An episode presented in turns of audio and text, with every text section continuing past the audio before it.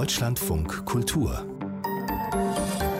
Diskurs Sie hören jetzt den Zusammenschnitt einer Podiumsdiskussion, die letzten Sonntag an der Humboldt-Universität zu Berlin in Zusammenarbeit mit Deutschlandfunk Kultur und Die Zeit stattfand. Das Thema der Veranstaltung lautete Humboldt würde sich einmischen, aber wie? über den Zusammenhang von Wissenschaft und Politik heute. Die einleitenden Worte spricht die Professorin und Präsidentin der Humboldt-Universität zu Berlin, Sabine Kunst. Meine sehr geehrten Damen und Herren, sehr schön, dass Sie am Sonntagmorgen zu einer solchen Stunde hier bei uns in der Humboldt-Universität sind. Ich begrüße Sie ganz herzlich im Namen der Institution. Wir sind dabei, den 250. Geburtstag von Alexander von Humboldt zu begehen und ihn dabei ins Hier und Jetzt zu holen. Sehr geehrte Frau Engels, liebe Frau Jegi, Frau Wehling, sehr geehrter Herr Özdemir, lieber Herr Rickmers, lieber Herr Hartung, ich möchte nur ganz kurz wenige einleitende Worte sagen. Wenn wir an Alexander von Humboldt denken, so ist an vielen Stellen im Moment zu lesen, dass er für seine Scharfzüngigkeit bekannt war und auch gefürchtet. Humboldt selbst war ausgesprochen furchtlos. Also das jetzt als kurze Überleitung zu dem Thema. Er experimentierte mit seinem eigenen Körper bis an die Grenze der Lebensgefahr. Er lebte in Paris, obwohl sich Preußen und Frankreich alles andere als freundlich gesonnen waren. Er sympathisierte mit den Ideen der französischen Revolutionäre, obwohl er Kammerherr des preußischen Königs war. Er tadelte öffentlich den Präsidenten Thomas Jefferson dafür, dass er auf seiner Plantage Sklaven einsetzte. Er war ein Mann mit Haltung und Mitteilungsbedürfnis. Dadurch, gerade dadurch, blieb ihm manche Tür verschlossen und manches Land unerreichbar. England äh, wollte beispielsweise mit diesem libertär daherredenden Preußen nicht so sehr viel zu tun haben, verweigerte daher die Einreise in die Kolonien und auch das Visum für Indien. Wenn man heute jetzt schaut, so ist die Freiheit von Wissenschaft, Forschung und Lehre in Deutschland im Artikel 5 des Grundgesetzes als Grundrecht geschützt. Wenn wir uns allerdings in Europa und der Welt umschauen, so ist das mitnichten selbstverständlich und es gibt in vielen Ländern die Gefährdung von Wissenschaftsfreiheit. Zugleich ist es ein ewiges Ringen äh, unter den Wissenschaftlern, in welcher Form sich Wissenschaftlerinnen und Wissenschaftler mehr Gehör verschaffen, wie sie einerseits ihre Verantwortung leben und andererseits auch reflektieren, dass sie sich vermitteln müssen, um auch mit ihren Erkenntnissen und Beiträgen in eine politische Agendasetzung äh, mit sich integrieren zu können. Ein ganz aktuelles Beispiel dafür ist die äh, Debatte um den Klimawandel. Und gerade in dem Kontext jetzt von Alexander von Humboldt denken wir ganz aktuell darüber nach, wie wir uns positionieren, an welcher Stelle wir die Kompetenz einbringen, äh, wie viel tatsächlich Freiraum auch die Wissenschaftler brauchen, um ihre Unabhängigkeit zu wahren.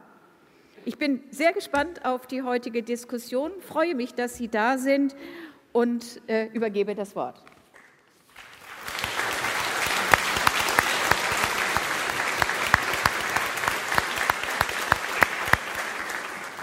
Herzlichen Dank für die freundliche Begrüßung, das Willkommen. Alexander von Humboldt ist nicht nur einer der beiden Namensgeber der Humboldt-Universität zu Berlin, sondern er hat auch als Forscher ein Verständnis von Wissenschaft vorgelebt, das noch heute zukunftsträchtig erscheint. Dazu gehören die Interdisziplinarität seines wissenschaftlichen Vorgehens, aber auch ihr internationales und soziales Ethos und auch sein Insistieren auf der Nachhaltigkeit, das ihn zum Beispiel die koloniale Herrschaft, die Sklaverei, aber auch die Ausbeutung der Natur hat anprangern lassen. Alle diese Beobachtungen kann man auch heute noch machen. So liegt es nahe, für die Frage nach dem Verhältnis von Wissenschaft und Politik zum Auftakt der Festwochen des Humboldt-Jahres auf den großen Gewährsmann zurückzugreifen. Seien Sie herzlich willkommen im Fritz-Reuter-Saal der Humboldt-Universität zu Berlin. Wir Veranstalter zumindest sind sicher, Humboldt würde sich einmischen. Zur Diskussion begrüße ich die Soziologin und Klimaforscherin von der Universität Hamburg, Anita Engels. Guten Morgen. Den Politiker der Grünen und Mitglied des Bundestages Cem Özdemir. Die Aktivistin unter anderem für die Transformation in der Textilindustrie und Studentin an der Humboldt-Universität Nora Milena Fehling. Die Philosophin von der Humboldt-Universität Rahel Jeggi mit einem besonderen Interesse an sozialen Wandlungsprozessen in Demokratien und den Unternehmer und Wissenschaftsmäzen mit politischer Vergangenheit, Herr Kriegmaß. Herzlich willkommen. Mein Name ist Hans-Dieter Heimendahl, Programmchef von Deutschlandfunk Kultur und ich werde Sie durch die Diskussion führen, gemeinsam mit dem Leiter des Ressorts Chancen der Zeit, Manuel Hartung. Schönen guten Morgen, meine Damen und Herren. Ähm, Cem Özdemir, ähm, Sie sind Politiker, Sie waren zehn Jahre Bundesvorsitzender der Grünen, Spitzenkandidat, jetzt leiten Sie den Verkehrsausschuss des Deutschen Bundestages. Ist Politik eigentlich auf der Höhe der wissenschaftlichen Erkenntnis? Gute Frage.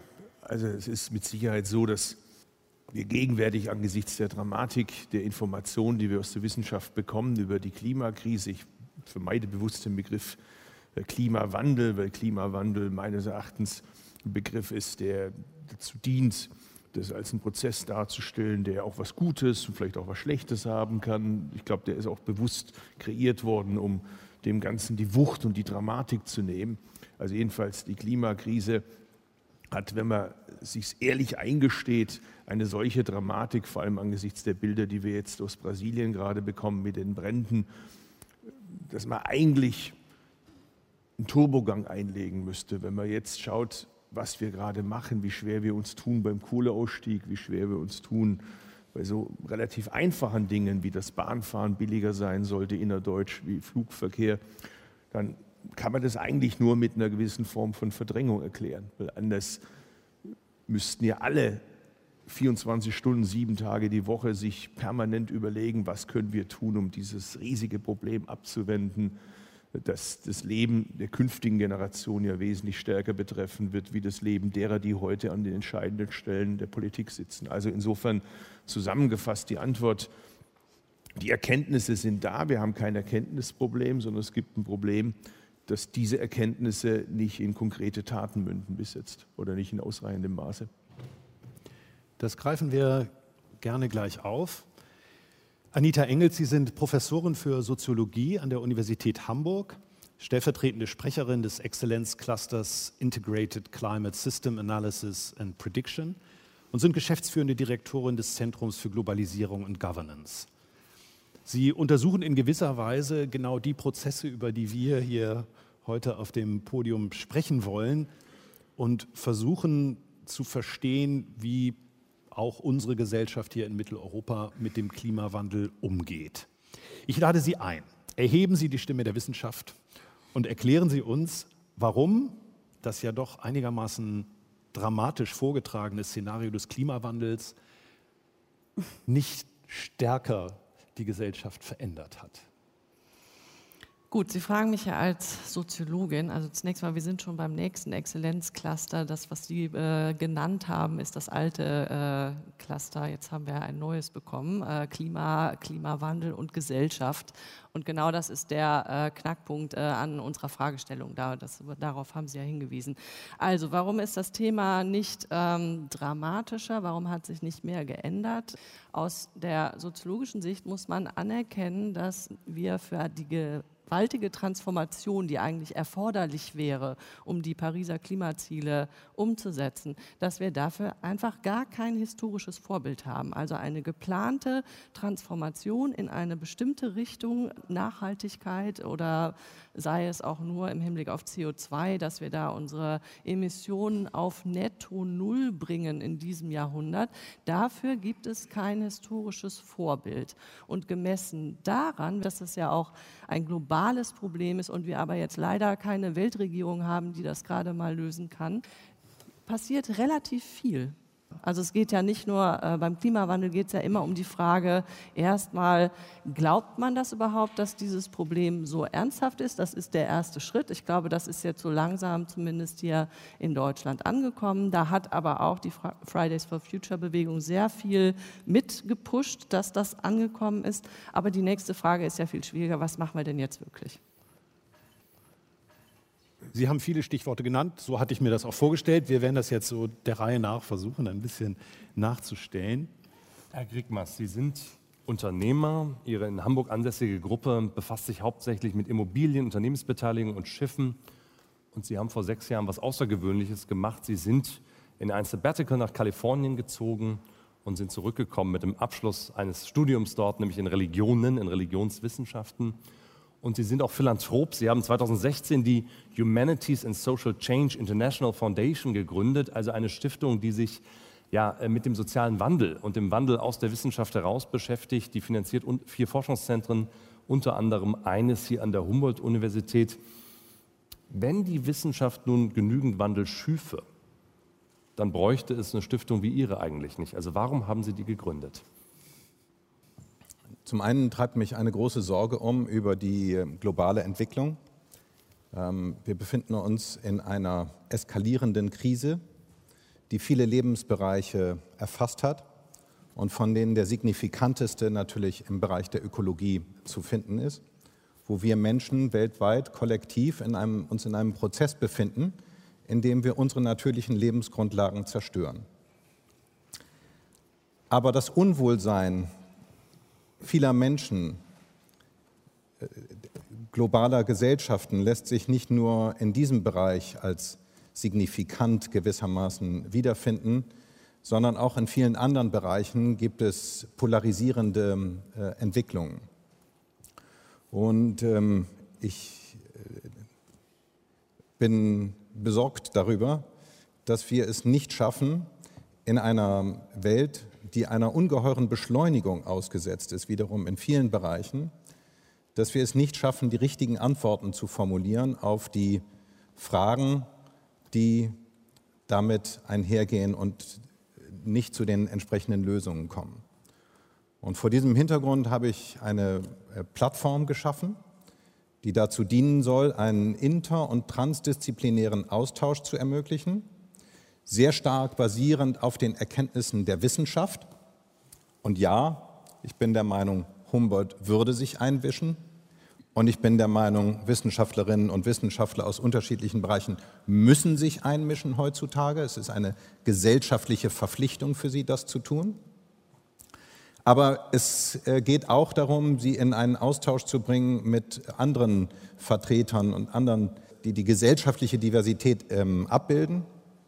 Vertretern der, ähm, der Kultur, ähm, Vertretern der Wirtschaft, Vertretern der Politik natürlich, die müssen wir ganz eng mit, äh, mit äh, einbeziehen und dergleichen, um dadurch sozusagen auch aus diesem ja oftmals etwas inzestösen und einem bestimmten Jargon unterworfenen äh, wissenschaftlichen Diskurs auszubrechen und die Dinge zu übersetzen in eine Art und Weise, die dann eben auch wirklich praktisch relevant ist und mit der man gesellschaftlichen Wandel, Social Change vorantreiben braucht. Weil das brauchen wir. Wir können nicht so weitermachen, wie wir die letzten 50 Jahre gelebt haben, sondern wir brauchen in vielen Bereichen durchgreifende, radikale Veränderungen, um zunächst einmal, das ist, denke ich, das, das wichtigste Ziel, äh, unsere natürlichen Lebensgrundlagen nicht zu gefährden. Vielen Dank. Nora Milena Fehling, Sie sind ja, ich sag mal, eine politische Aktivistin. Sie sind Deutsch, eine der deutschen Koordinatorinnen der Kampagne Fashion Revolution und Sie sind Gründungsmitglied des FFF, des Future Fashion Forward Vereins. mit dem Sie sich in Deutschland in verschiedener Weise engagieren, sind Teil des deutschen Textilbündnisses, haben mit auf den Weg gebracht den Fashion Transparency Index, sind, sind auch noch in vielen anderen Initiativen aktiv, zum Beispiel auch bei Fridays for Future. Und Sie sind auch Studentin an der Humboldt-Universität. Mir scheint, dass Ihre Politisierung, wenn ich das so sagen darf, einen großen Schub bekommen hat 2013 am 24. April mit dem Einsturz der Textilfabrik Rana Plaza in Bangladesch. Das war sozusagen eine Art von zumindest Initialzündung für eine größere Öffentlichkeit, für ein Thema, mit dem Sie auch vorher schon, wenn ich richtig weiß, Kontakt hatten. Ähm, aus meiner Sicht ist das, was dann geschah, bis hin zu diesem Index, ein Beispiel für eine sehr, sehr erfolgreiche Veränderung im Bereich der Wirtschaftspolitik. Ähm, wenn Sie jetzt darauf gucken, warum das so gelungen ist, was sind die Faktoren dafür und hat das auch etwas zu tun mit Vorarbeiten aus dem Bereich der Wissenschaft? Also bei Fashion Revolution ist es so, ich muss ehrlicherweise auch auf jeden Fall zugeben, dass für mich selber das Thema erst 2014 wirklich auf die Agenda kam, uns besonders an Ursula de Castro und äh, Carrie Sommers lag, die nämlich Fashion Revolution als Dachkampagne gegründet haben und vor allen Dingen im Social Media Bereich wir uns da bewegen mit dem Hashtag Who Made My Clothes, also eine ganz, ganz einfache Frage im Grunde genommen benutzt haben, wer macht meine Kleidung, die wir nicht beantworten konnten. Und Dafür ist die Grundlage auf jeden Fall die Wissenschaft. Denn im Grunde genommen, wenn man es jetzt mal ganz banal ausdrücken will, was wir tun bei Fashion Revolution ist, wir machen aus Wissenschaft Instagram-Bilder. Und wir machen daraus einen Hashtag und wir verlinken. Und wir fordern die Leute auf, ihre Kleidung auf links zu drehen und zu gucken, liebes H&M, liebes Zara, wer auch immer, Who Made My Clothes? Und wir haben damit 2017 im April 355 Millionen erreicht und das ist für uns etwas gewesen, womit wir einfach eben diesen Transparency Index zum Beispiel auf, aufarbeiten oder erarbeiten konnten und 150 Mainstream-Brands von Gucci, Primark, Zalando, Aces unter unseren Kriterien messen konnten und sagen konnten, wir wollen aber Transparenz. Also wir wissen nicht mehr, was wir kaufen und trotzdem benutzt das besonders im Textilmarkt die Unternehmerseite als ja aber wenn alle Leute das und das kaufen, dann wollen die Leute doch ein T-Shirt für zwei Euro. Dass sie es wollen, wissen sie aber gar nicht, weil sie gar nicht wissen, was der Preis vollständig ist. Sie wissen nur, ah, hier kann ich ein billiges T-Shirt kaufen. Was das alles impliziert an Arbeitsbedingungen, Umweltverschmutzung und Emotionen, das ist einfach nicht klar. Und das geht auch ein Stück weit verloren in Massenmedien, Werbung, besonders im Textilbereich. Da ist, glaube ich, die oberflächlichste aller Kommunikationen am Start. Und da versuchen wir halt uns reinzubringen mit Oberflächlichkeit, aber eben Fakten oberflächlich zugänglich zu machen zumindest. Fakten zugänglich äh, zu machen, Informationen bereitzustellen. Auch das ein Anspruch, der oft an die Wissenschaft formuliert äh, worden ist. Ähm, ich möchte Ihnen Rahel Jegi vorstellen. Sie sind Professorin für Philosophie hier an der Humboldt-Universität. Sie leiten eines dieser Centers for Humanities and Social Change, über die wir gerade in der Vorstellung von Erk Rickmers bereits sprachen. Und Sie schrieben in unserer Zeitung in der Zeit äh, vor einem Jahr den Satz, wer Abkürzungen sucht nach dem Motto, in drei Schritten heraus aus der Krise, ist bei der Philosophie am falschen Platz. Ähm, gleichwohl mischen Sie sich immer wieder öffentlich ein. Sie forschen äh, zur Krise von Demokratie und Kapitalismus. Warum tun das eigentlich so wenig andere Wissenschaftler? Ich weiß gar nicht, ob das so wenig andere Wissenschaftler tun. Krisen haben aber ja so etwas wie eine Latenzzeit. Also Frau Engels hat ja gerade gesagt, es gibt Bearbeitungszyklen, äh, die gibt es. Es gibt aber eben auch die Phasen, in denen die Krise eigentlich da ist und eigentlich auch alle irgendwie wissen, irgendwas stimmt nicht. Aber die Art von Zuspitzung, wie wir sie jetzt bezüglich der Klimakrise durch so eine Bewegung wie Fridays for Future und durch ganz viele andere Faktoren erleben, das braucht eben so seinen Moment man muss auch sehen, dass es dramatisch so etwas wie gesellschaftliche Lernblockaden gibt. Das ist etwas, was Wissenschaftler möglicherweise auch, wenn sie nicht nur äh, Fakten beisteuern äh, wollen und dürfen, sondern auch Gründe dafür, warum bestimmte Themen, bestimmte Krisen eben nicht zum Vorschein kommen. Wenn wir uns überlegen, dass der Club of Rome-Bericht in den frühen 70ern war. Ja? Deutschland war im Grunde das, eines der Länder, in dem das als erstes angekommen ist. Und trotzdem gibt es dann eine unendlich lange Zeit, in der eigentlich dann wieder nicht reagiert wird, nichts passiert, die nötigen Innovationen nicht in Angriff genommen werden.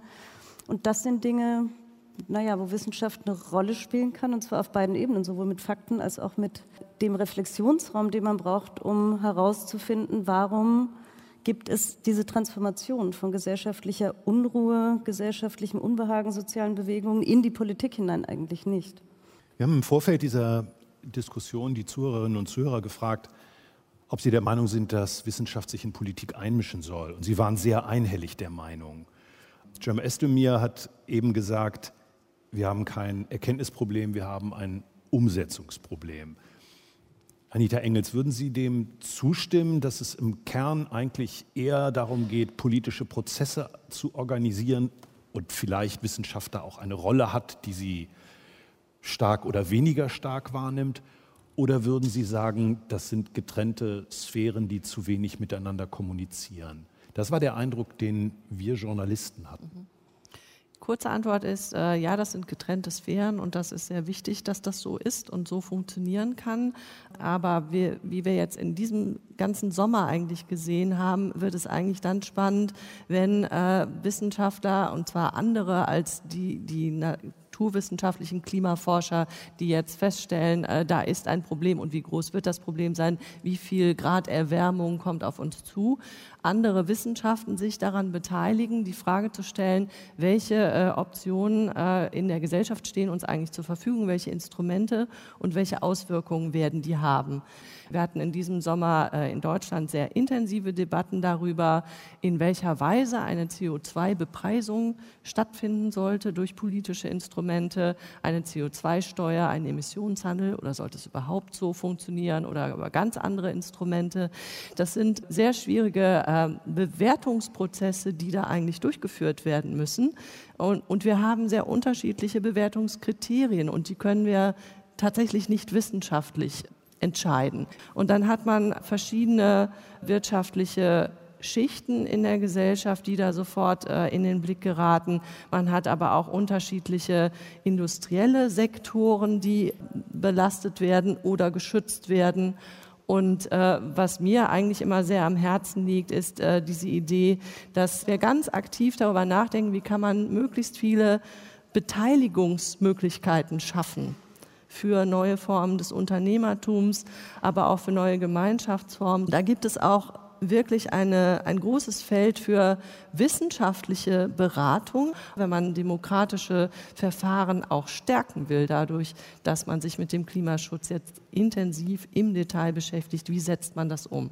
Anita Engels, wenn Sie sagen, die, eine gewisse Qualität des wissenschaftlichen oder politischen Diskurses äh, aufrechtzuerhalten, vielleicht die Frage an die Politik, Jim Özdemir. Was würden Sie erwarten von der Wissenschaft? Wie muss diese Ihnen helfen, Entscheidungen zu treffen?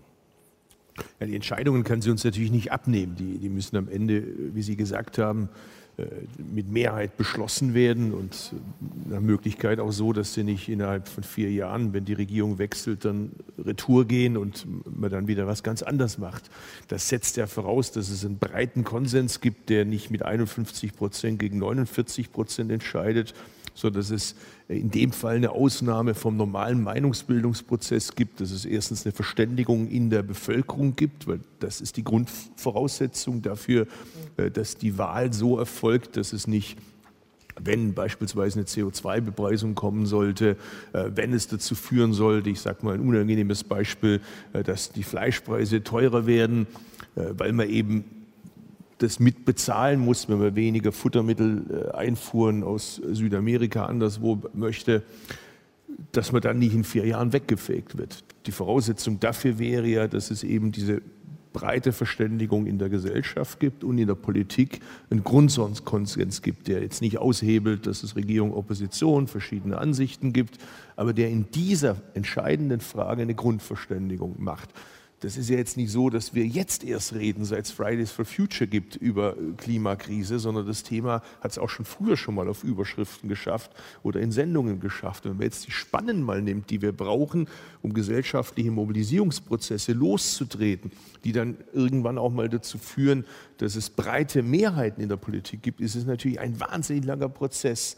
Und das nochmal in einer globalisierten Welt, wo eben unsere Entscheidung ganz wichtig ist, weil viele auf die viertgrößte Volkswirtschaft der Welt schauen, aber wenn eben Brasilien einen ganz anderen Weg geht, und das macht die äh, komplexe Gefechtslage deutlich zusammengefasst, würde ich sagen, die einzige Chance, die wir eigentlich haben, ist, dass, worüber wir hier reden, nicht rüberkommt mit Mundwinkel nach unten, mit einer Verzichtsrhetorik, äh, mit einer Rhetorik, es wird jetzt alles ganz schlimm, sondern es geht eigentlich nur, wenn wir hier zeigen, und wir haben alle Zutaten dafür, dass äh, ein ökologisch verträglicher oder verträglicherer Lebensstil mit einem hohen Maß an Lebensqualität und Jobs und Industriegesellschaft in Verbindung zu bringen ist.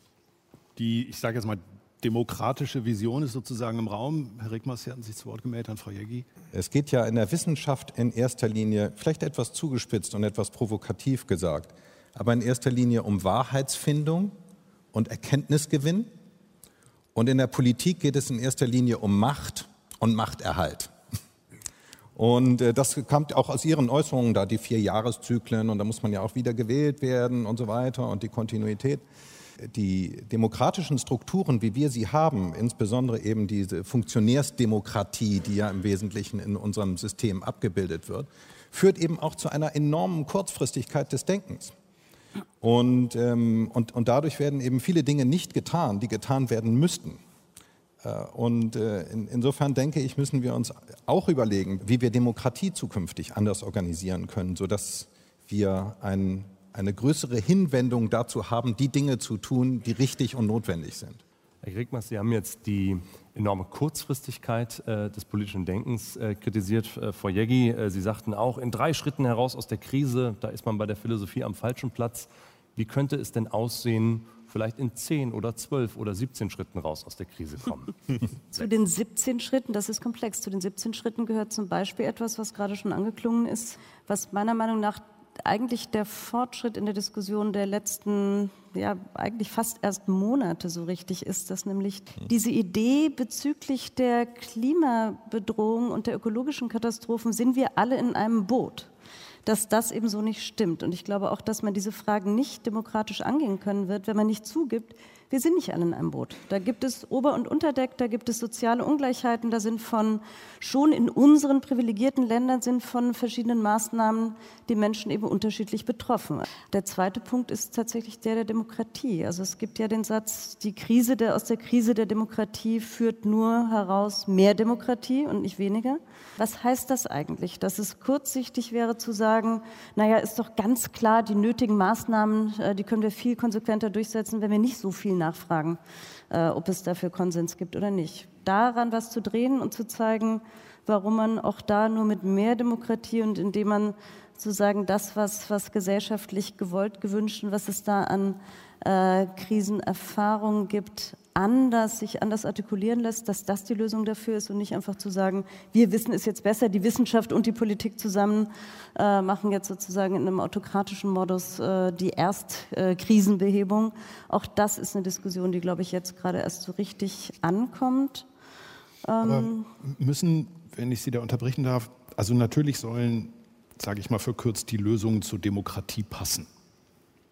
Aber es stimmt ja, was Cem Özdemir sagt. Schon Anfang der 80er Jahre waren die, war die, äh, der Klimawandel Thema und jetzt haben wir 40 Jahre später oder 35 Jahre später äh, vielleicht einen gesellschaftlichen Konsens. Ich Sie unterbreche, wir haben sogar mal zur deutschen Wiedervereinigung, vielleicht nicht unbedingt der beste Zeitpunkt, haben wir ein Plakat gemacht, dass das Thema zur Chefsache erklärt hat. Und das mhm. war unsere schlimmste Niederlage, die wir je hatten in unserer Parteiengeschichte. Ja. Nur damit Sie sehen, also das ist nicht so einfach, wie wir das manchmal hier so schnell darstellen. Du machst es zur Chefsache und alle wählen dich. Und worüber wir jetzt gar nicht geredet haben, ist, Klar, meine Partei, ich könnte es mir einfach machen, wir gewinnen gerade viele Wahlen, aber es gewinnt auch eine andere Partei Wahlen, die in manchen Bundesländern droht, ich hoffe nicht, stärkste Partei zu sein. Die sind ja nicht weniger legitim Bürger dieser Gesellschaft, auch wenn es mir jetzt nicht behagt, aber die gibt es halt. Und die treten explizit an mit dem Slogan, dass das Blödsinn ist, was wir sagen mit diesem Klimawandel. Die stellen das in Frage und gewinnen damit auch Wahlen. Das heißt, wünschten Sie sich, dass die Wissenschaftler den klarer in die Parade fahren und sagen, und dann so das. geht's und dann, auf keinen Fall. Und dann sehen die das alle ein und sagen, die Wissenschaft hat recht, schön wär's. das würde ich mir sehr wünschen. Aber das, ich also da haben wir schon mal einen Auftrag, den können wir schon mal fest. nicht ganz so einfach gehen wird. Ja. Das, da, da, da, will ich jetzt mich selber und Aber lassen Sie mich noch mal meine, meine, meine Frage stellen, Herr Özdemir, und beteiligen Sie sich bitte gerne an der Antwort. Meine Frage war im Grunde, es muss die Antwort und der Weg, den wir einschlagen, wenn es gilt, den Klimawandel zu verhindern, ja nicht nur zur Demokratie passen, er muss auch zum Problem passen. Und wenn die Antwort am Ende ist auf die Frage, können Demokratien in einer Weise umsteuern, dass sie das Klima schützen? Und die Antwort ist ja, aber zu langsam, da haben wir auch verloren. Und mein Eindruck ist, dass das viele junge Leute, die sich bei Fridays for Future engagieren, umtreibt, dass sie den Eindruck haben, es geht verdammt noch mal nicht schnell genug. Ja, aber da kann man doch. Das ist ja richtig. Aber Bitte. ich würde trotzdem vor diesem Alarmismus warnen, der dann sofort, also Frau Engels hat es gerade gesagt, es gibt, natürlich können wir beisteuern, also gerade auch die, die dann eben äh, empirisch zu diesen Fragen arbeiten. Wir können beisteuern, wir können untersuchen, welche Maßnahmen werden welche Folgen haben, in welcher Zeit und wie werden Konsequenzen davon sein. Aber die demokratische Entscheidung darüber, was man unter welchen Bedingungen eigentlich einzugehen bereit ist, die kann man, glaube ich, nicht aushebeln. Was den Alarmismus angeht, ich glaube nicht, dass viel gewonnen ist, wenn man so tut, als ob man jetzt alle anderen Faktoren äh, aushebeln kann unter diesem alarmistischen, jetzt geht es nur noch ums nackte Überleben. Es geht nie ums nackte Überleben. Gesellschaften und Menschen überleben nicht nackt, sondern die überleben eben in bestimmter Weise. Und daran hängen sie und dafür kämpfen sie. Und deshalb werden sie sich Veränderungsprozessen in den Weg stellen, solange das nicht irgendwie mit dem, was sie auch wollen oder was sie sozusagen gut informiert darüber, was die längerfristigen Konsequenzen sein werden ihres jetzigen Handelns, dann irgendwie auch äh, bereit sind, mit einzugehen, Veränderungsprozesse, die sie eben mittragen werden. Und ich glaube, da kommt man einfach gar nicht drum rum. Also auch das wäre kurzfristig zu sagen, unter diesem alarmistischen Paradigma sagen wir jetzt einfach mal, egal wie wir leben, wir wollen jetzt hier mal überleben und ihr habt gar keine Chance mehr als ja zu sagen zu diesen oder jenen Maßnahmen. Das wird so nicht funktionieren. Und nun war dieser Alarmismus, äh, Normelina Fehling, war natürlich einer, der immens etwas verändert hat in den vergangenen Monaten. Ja? Also ohne den Alarmismus erst der Schüler, die auf die Straße gegangen sind, dann auch der Wissenschaftlerinnen und Wissenschaftler, die auf die Straße gegangen sind, hätte sich vermutlich nicht so viel geändert. Würden Sie da widersprechen und sagen, Alarmismus, wir brauchen den in dieser Zeit? Auf jeden Fall, weil wir auch hier gerade ein paar Dinge durcheinander werfen, meiner Meinung nach. Es gibt einen Unterschied zwischen politischem Diskurs und politischer Willensbildung und Politik. Politik ist dasjenige, was entscheidet. Politischer Diskurs ist das, was die Willensbildung beeinflusst. Und wir haben ein sehr konkretes System, gerade in Deutschland, durch den Lobbyismus. Und das ist für Fridays for Future zum Beispiel auch etwas sehr Essentielles. Die sagen, wir fordern. Wir werden uns nicht hier konstruktiv mit einbringen. Wir fordern. Wir wollen das. Wir wollen Klimagerechtigkeit und uns ist egal, wie ihr das löst. Ihr seid diejenigen, die in der Mitte, ihr seid Vollzeit bezahlt und diejenigen, die den Diskurs leiten. Und deswegen, da widerspreche ich auch Ihnen ehrlich gesagt ein bisschen, wenn ich denke, so, es ist nicht so komplex. Klimawandel ist komplex miteinander verbunden, aber es ist super einfach. Es ist doch total egal, ob ich jetzt eine Bambuszahnbürste oder eine Plastik habe. Aber wenn ich eine Plastikzahnbürste habe, dann sollte ich den vollen Preis dafür bezahlen, nämlich auch in CO2, in Wasserverschwendung und so weiter. Oder auch die Friedrichstraße, die kann, wieso fahren da überhaupt Autos? Da sind SUVs, wo Einkaufstüten reingestellt werden, aber es waren zwei U-Bahn, mehrere Linienbusse und meinetwegen können auch Taxis erlaubt sein. All diese Dinge, das ist so banal, wo ich mir denke, ich habe jetzt gar keine Lust darüber zu reden, wie komplex das alles ist und wie langsam das dauert. Also, also,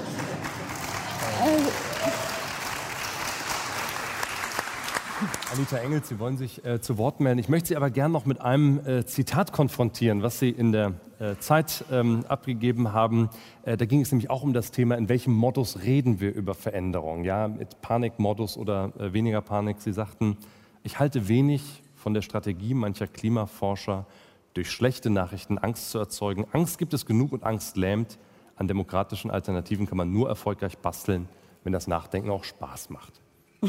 Ja, dazu stehe ich auch nach wie vor. Also es ist schon so, dass dieser Moment des Schreckens hilfreich sein kann, so um, um das jetzt endlich mal zu begreifen. Das ist tatsächlich ein großes, gewaltiges Problem, aber dann muss es in einem anderen Modus weitergehen. Diese äh, äh, Angstkommunikation, die führt sehr leicht zu einer äh, sehr stark moralisierenden äh, Bewertung und wenn, wenn etwas moralisiert wird, dann hat man hier schwarz und da weiß und dann ist es extrem unwahrscheinlich oder es ist deutlich unwahrscheinlicher geworden, dass man äh, Wege miteinander aushandeln kann, die vielleicht dann gangbar sind. Und ähm, ich will einmal noch kurz Bezug nehmen zu dieser Frage, ob das jetzt komplex ist oder nicht. Die Beispiele, die Sie genannt haben, äh, ist, natürlich ist es völlig banal, was man alles jetzt ändern könnte. Äh, das sind aber im Grunde genommen inkrementelle Veränderungen und Verbesserungen, ja, die, die Sie da äh, beschrieben haben. Also eben hier ähm, weniger große Autos oder am besten hier im Stadtbereich keine Autos oder äh, äh Materialien ersetzen in Produkten, die man, wo man es leicht ersetzen kann. Aber netto null am Ende dieses Jahrhunderts, das ist eine ganz andere Größenordnung. Das heißt, wir müssen auf ganz andere Formen der Energieerzeugung setzen, massenhaft und in den Bereichen, in denen das nicht komplett gelingen wird, die müssen wir kompensieren durch Negativemissionen. Das nach den jetzigen Berechnungen, die dann in den IPCC-Berichten auftauchen, da wird ja immer gesagt, wir können das noch schaffen. Aber das sind äh, Berechnungen, die eigentlich äh, voraussetzen, dass wir, also nach den jetzt äh, zurzeit vorhandenen Technologien, riesige Landflächen zur Verfügung haben, um diese äh, Negativemissionen, also irgendwie das CO2 aus der Atmosphäre rauszuholen und zu binden äh, wo wir diese Landflächen zur Verfügung haben. Die konkurrieren natürlich mit ganz anderen Nutzungsformen. Darauf will ich nur hinweisen, wenn man da das. Wird die äh, Anleihe, die Schuldverschreibung, die wir bei der. Ja, das ist ja jetzt das genau. Interessante. Genau. Das ist eben auch das Neue an der Fridays for Future Bewegung, dass jetzt klar wird, wir müssen das jetzt angehen, damit das in 30, 40 Jahren sich geändert haben wird. Ja? Aber das sind ganz langfristige Investitionszyklen und äh, gerade bei den äh, Großemittenten, bei den Industrien, also Metall, metallerzeugende äh, äh, Industrien, die, die müssen sich komplett neu erfinden. Das ist nicht trivial. Das spricht überhaupt nicht dagegen, dass wir alle jetzt sofort das ändern, was wir ändern können und daraus eine Massenbewegung machen, weil das würde auch wieder dieses politische Signal ja entsenden, so wir sind wirklich bereit, was zu tun, aber das reicht eben nicht. Humboldt würde sich einmischen und wie? Über den Zusammenhang von Wissenschaft und Politik heute heißt die Podiumsdiskussion im Rahmen der Festwoche des Humboldt-Jahres an der Humboldt-Universität zu Berlin ist, diskutieren die Soziologin Anita Engels, das Mitglied des Bundestages Cem Özdemir, die Aktivistin Nora Milina Fehling, die Philosophin Rahel Jeggi und der Unternehmer und Wissenschaftsmäzen Erk Rickmers. Frau Jeggi, ist das so, wie Frau Engels beschrieben hat, äh, der einzige Weg, also es ist ja extrem ansprechend zu sagen, man muss auch Panik erzeugen. Es stimmt natürlich trotzdem, dass bestimmte Dinge so einfach sind. Also bestimmte Dinge, Verkehrspolitik ist ein sehr einfaches Beispiel. Ich meine, wir wissen seit Ewigkeiten, wie man eine Stadt äh, anders organisieren könnte, wie man die Infrastruktur anders organisieren könnte. Und man macht es nicht. An dem Beispiel aber wäre es dann wichtig zu fragen, was sind tatsächlich, was sind die Mechanismen, die das verhindern? Das wurde ja schon angesprochen. Die Lobbys, die Machtfaktoren, bestimmte äh, Faktoren, die genau solche äh, solche Umsetzungsprozesse und Lernprozesse verhindern. Und das ist dann, glaube ich, der Punkt, von dem man dann auf die komplexer werdenden Frage, Fragen der Agenda äh, ganz leicht kommt. Lassen Sie uns unter dem, der Überschrift dieser Diskussion die Frage des Verhältnisses von Wissenschaft und Politik nochmal versuchen, ein paar ja, Handlungsanweisungen, ein paar Ideen zu sammeln über die Frage, wie man das tatsächlich gestalten kann. Wir haben über die unterschiedliche Geschwindigkeit schon gesprochen, darüber, dass äh, Wissenschaft manchmal langsamer braucht, dass Politik aber auch mit gewissen Umsetzungsthemen etwas langsamer braucht. Äh, Cem Özdemir, wenn Sie, wenn Sie einen Vorschlag machen müssten für die Neugestaltung oder Andersgestaltung dieses Verhältnisses, was wäre dort anders? Vielleicht müssen im Sinne von Platon mit dem Philosophenkönig die Politiker etwas wissenschaftlicher werden. Was denken Sie? Es schadet sicher nichts, äh, vor allem der Wissenschaft zuzuhören. Äh, jetzt will ich aber auch die Wissenschaft nicht aus der Verantwortung entlassen, anknüpfen an das, was Professor Engels gesagt hat was würde Humboldt heute machen? Humboldt würde, glaube ich, sich sehr, so wie Sie es auch gemacht haben, darum bemühen, dass sie die, nicht elitär sich im Elfenbeinturm zurückzieht, sondern sich an die breite Gesellschaft wendet und das auf eine Art und Weise macht, dass man dabei auch Leute mitnimmt, die vielleicht nicht schon von vornherein überzeugt sind und die Erkenntnisse alle teilen. Und dann, glaube ich, ist es äh, für uns nochmal wichtig, in der Politik das ebenfalls natürlich zu machen. Im Prinzip muss man anknüpfen an etwas, was wir doch sehr erfolgreich nach dem Zweiten Weltkrieg gemacht haben. Wir haben nämlich den Kapitalismus gezähmt in eine soziale Marktwirtschaft. Und der nächste Schritt muss sein, dass wir aus der sozialen eine ökologisch-soziale Marktwirtschaft machen, zum Wohle der Mehrheit der Menschen im Lande, zum Wohle der Natur, zum Wohle künftiger Generationen. So, und jetzt ja. kommt der zweite Schritt. Wenn wir jetzt noch das schaffen, dass wir die Erneuerbaren nicht nur in homöopathischen Dosen ausbauen, wie wir es gegenwärtig machen, sondern massiv ausbauen und das Ganze noch mit einem Ausstieg aus der Kohleverstromung schaffen. Und das in einer Industriegesellschaft, ohne dass uns die Jobs dabei flöten gehen, ohne dass wir äh, uns aus dem Industriezeitalter verabschieden, dann glaube ich, haben wir da auch eine Schaufensterfunktion für viele andere in der Welt. Jetzt sage ich aber auch noch eine Fußnote. Das heißt dann aber auch, dass, da werden wir auch die Wissenschaft brauchen und natürlich uns Politiker, da müssen wir uns ehrlich machen, man kann nicht aus der Kohle aussteigen. Man kann nicht aus der Atomenergie aussteigen. Man kann nicht die Erneuerbaren massiv hochfahren und dann beispielsweise zum Bau von Leitungen, die wir dafür brauchen, um den erneuerbaren Strom vom Norden in den Süden zu transportieren, dagegen das nicht machen. Man kann nicht sagen, wir werden massiv auf die Windenergie angewiesen sein, weil wir sonst das nicht schaffen können. Es geht rein physikalisch nicht. Aber dann vor Ort sagen, aber hier bitte nicht und da bitte nicht die Windenergie. Das heißt, da kommt auch was auf uns zu, weil es gibt die ökologische Transformation in der Industriegesellschaft nicht zum Nulltarif. Das wird ganz sicher Teil der, der Debatte sein, dann auch zu Konsequenzen Ja zu sagen, die man vielleicht vorne noch nicht sieht. Wir beschreiben einen Prozess einer demokratischen Konsensfindung, Meinungsbildung, die dann schließlich auch in Handlung mündet. Und wir identifizieren eine Rolle, die Wissenschaft als zum einen äh, Sach, jemand, der eine Sachbeschreibung liefert, aber vielleicht auch als eine beratende Instanz, was Maßnahmen anbelangt. Aber sind das eigentlich die einzigen beiden Akteure? Herr Kriegmaß, ich will Sie mal ansprechen als, als Unternehmer. Also ist sozusagen diese unterstellte Logik, dass Unternehmer so lange an einem Geschäftsmodell festhalten, bis es entweder nicht mehr funktioniert oder Politik dem ein Riegel vorschiebt. Ähm, ist das so oder findet dort auch von sich aus ein, ein, ein Umsteuern statt? Und ist das auch etwas, was äh, sozusagen durch Wissenschaft befördert wird? Also weil diese, äh, dieses Erneuerbare Energiengesetz ist ja so ein kleines Beispiel, dass etwas, was zunächst mal kein Geschäftsmodell war, politisch über eine bestimmte Hürde gehoben wurde und dann in der Wirtschaft angenommen wurde? Na gut, also natürlich müssen Unternehmen in einer marktwirtschaftlichen Struktur zunächst einmal überleben. Und das heißt, sie müssen Geschäfte machen, die sich rechnen, bei denen die Einnahmen etwas größer sind als die Ausgaben. Aber natürlich ergeben sich aus all den äh, Themen, die wir hier skizziert haben, auch enorme unternehmerische Chancen. Und ähm, es liegen ja schon verschiedene Konzepte vor eines Green New Deal, also eines auch sozusagen wirtschaftlich funktionierenden äh, Veränderungsprozesses der Art und Weise, in der wir Energie ähm, äh, erzeugen, in der wir Mobilität organisieren äh, und äh, dergleichen mehr. Und ähm, ich denke, dass wir äh, dazu aufgerufen sind, uns damit sehr intensiv zu, be, äh, zu befassen.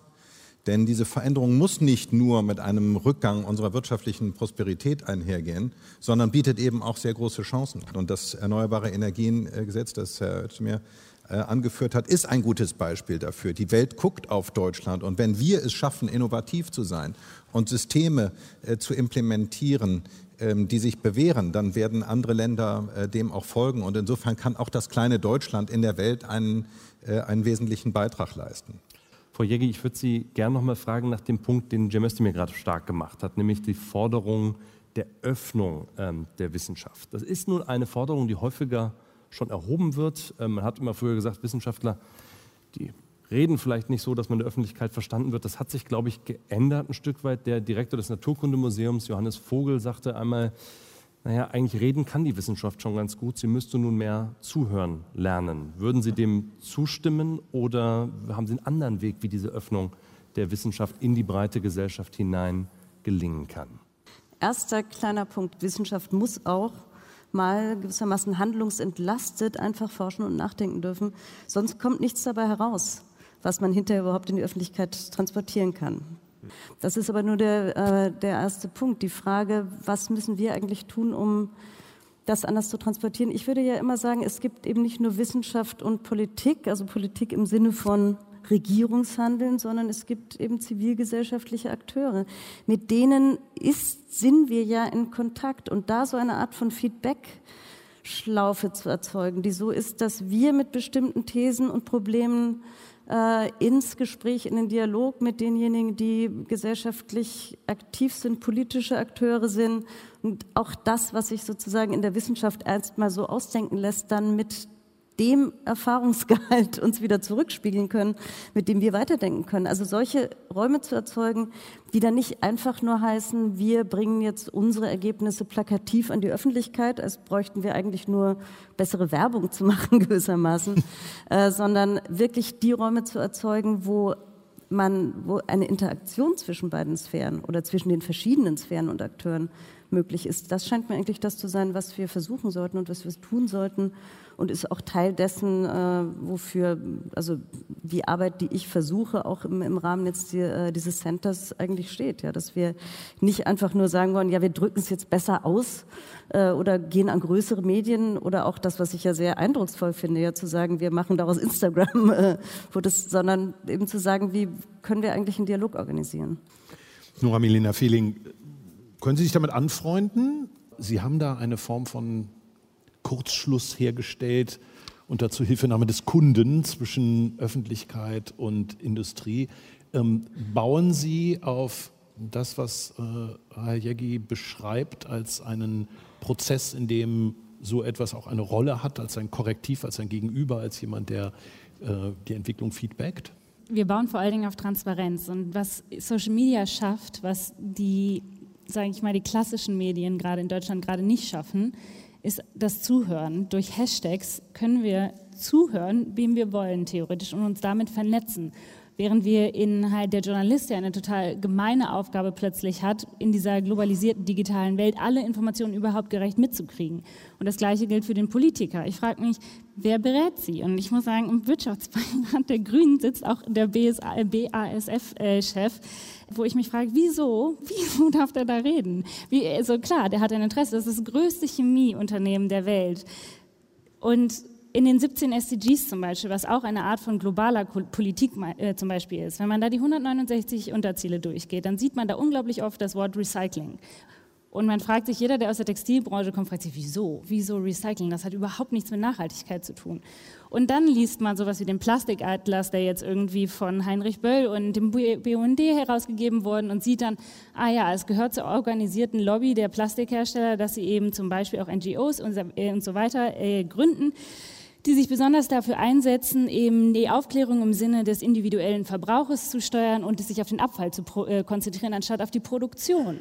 Und wir reden auch, ich, über das nackte Überleben, wenn wir uns nämlich eben Lebewesen allgemein als überlebensfähige Lebewesen betrachten. Und wir haben gerade diesen Report erst dieses Jahr bekommen. Eine Million Artensterben, Biodiversitätsverlust. Das sind vielleicht, das sind komplexe Worte, die aber in so banalen Dingen zusammenhängen. Und gerade die Deutschen, wir Deutschen sind nicht nur privilegiert, wir sind auch verantwortlich.